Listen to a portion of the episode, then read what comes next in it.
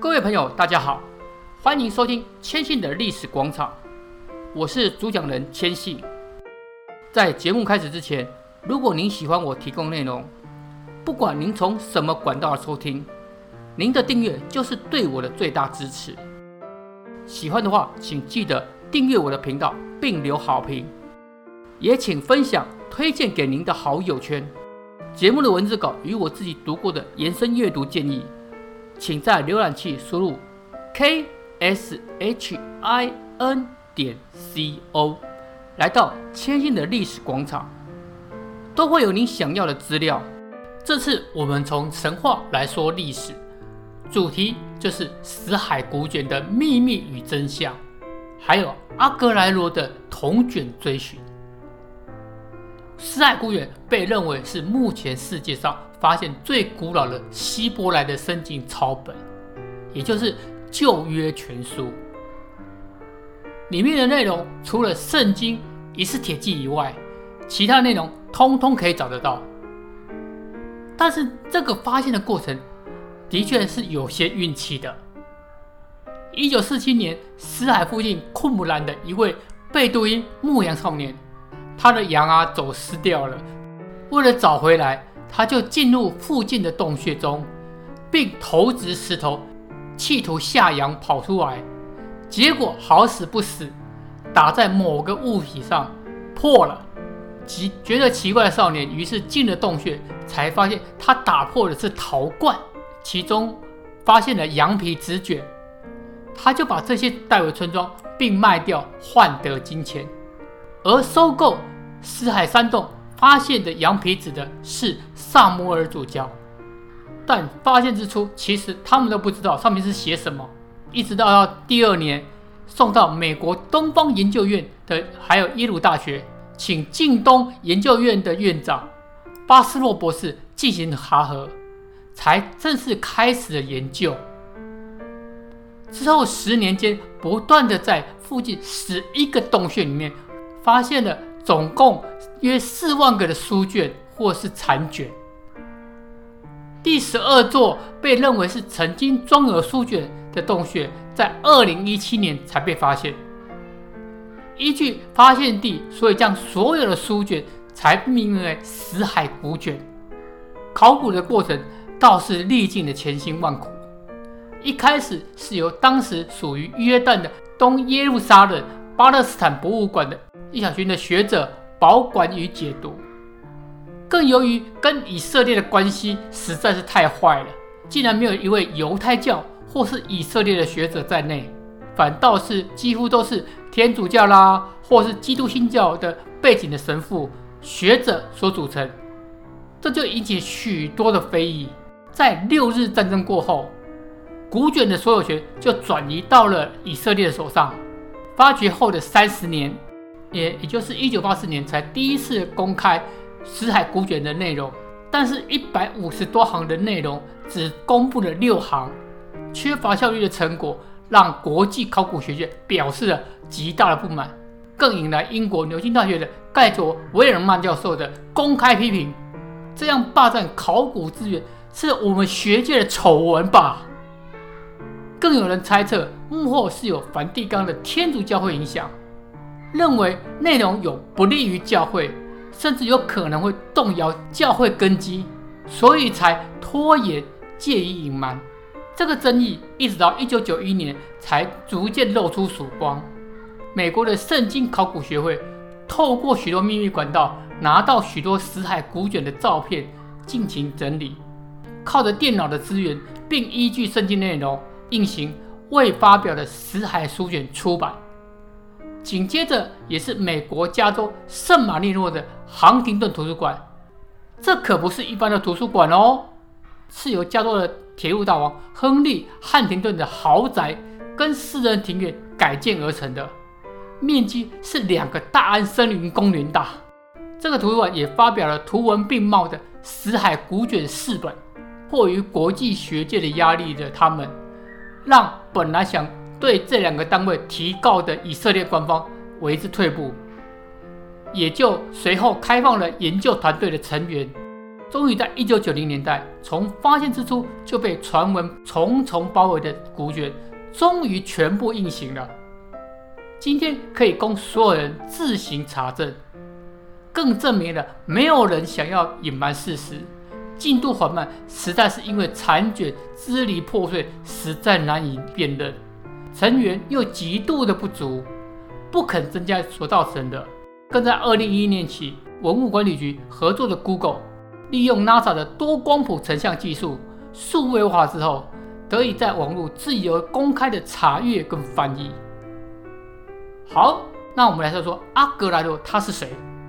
铜卷又是什么呢？一九五一年获得曼彻斯特大学东方研究荣誉学位的约翰阿格莱罗，是二战英国的英国海军高级的军官退役，发现自己对希伯来文跟希腊文更为有兴趣。于是前往就读曼彻斯特大学，次年就得到硕士学位的他，五三年在牛津大学研习的时候，受到邀请加入死海古卷的研究行列，在此时跟他一生关键的死海同卷碰了面。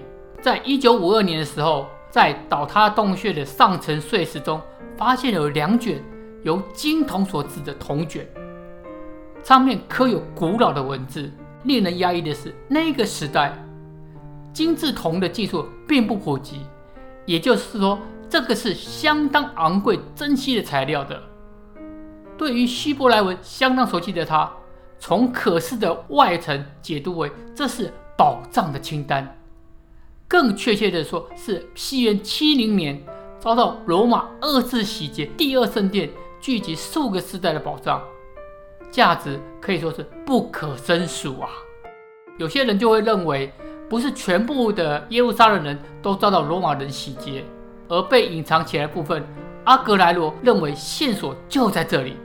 但是经过两千年的侵蚀，铜卷已经非常非常的脆弱，不堪任何的破坏，不愿放弃他，向曼彻斯特技术学院的贝克教授求助。他利用了环氧树脂，避免进一步氧化后。用一次切除一层的方式，终于在一九五五年十月一号动工，花了数天的时间切开了第一个铜卷，仅仅遗失了一个希伯来字母，真的是很厉害，很厉害。而能够解读铜卷的阿格莱罗认为，当初是为了保密，这个内容并不是全部出自同一个人的手笔。经过努力后，终于了解到这是第二圣殿抢救出来的宝藏隐藏地点的藏宝图，但是这项发现却被当时的团队领袖不认为这属实的罗兰德富神父否决了，而且还不让他公布，更让他信任的米利克来接手这个铜卷的任务。两个人都认为这是幻想虚构的，不可能会有如此庞大数量的金银。阿格莱罗再将切割出第二铜卷的翻译送到德富的手上，但是他得到的是不许公开任何内容的要求，甚至将他排挤出团队。在米利克发表对于铜卷的研究之后，不同意也觉得沮丧的他，决心的反击，以自己为名发表一系列的著作，并且为了发掘寻求赞助。让当时有利的《每日邮报》赞助，并追踪他的进度。除此之外，还有约旦的当地最有力的人士，也就是侯赛因国王的支持，顿时有了约旦的皇家军队作为后盾。那我们就先来看看他是怎么追寻的。首先，在雅各谷，也就是以前称为赫卡尼亚的地方，他发现了真如铜卷所记载的地点，不过早已遭人破坏了。当然，应该存在的宝藏也一并消失。经过危险风暴之后，阿格莱罗转向普遍认为古卷书简者爱塞尼教派的居住地库姆兰。这个地方在数年前发掘一批银币，于是就让发掘团队对于库姆兰彻底的发掘，结果一无所获。但是在下一个追寻的过程中，他找到了第一圣殿祭司萨都的坟墓。唯独就是他找不到任何的宝藏，决定放手一搏的他，将希望放在圣地耶路撒冷。他的目标是哪里呢？就是圆顶清真寺下的迷宫与房间。不过这个题当然就被约旦官方所否决了。最后，他将目标放在没有探勘过的库姆兰的另一侧，就是先前由贝都因人发现的圣诞洞穴。这一次的团队比较特殊的是，有十几位年轻的女性，但是即便有充分的准备，对于附近地区的探索还是一无所获。他只能无奈地宣布，这最后的旅程结束。直到1988年，他过世前还认为铜卷是属实的。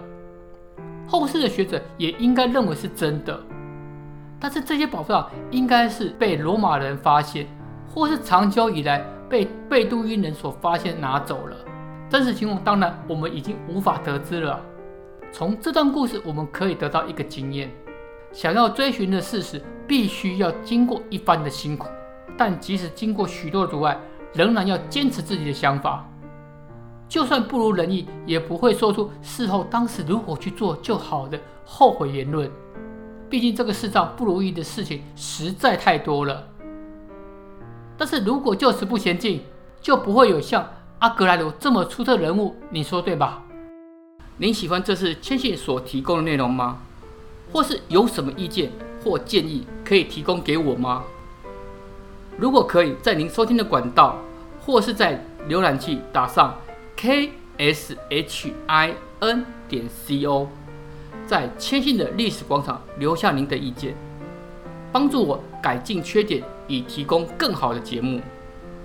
又或者说您有想听的内容，也可以与我分享，会尽量在往后节目中提供。网站除了有文字稿外，还有千信读过的延伸阅读。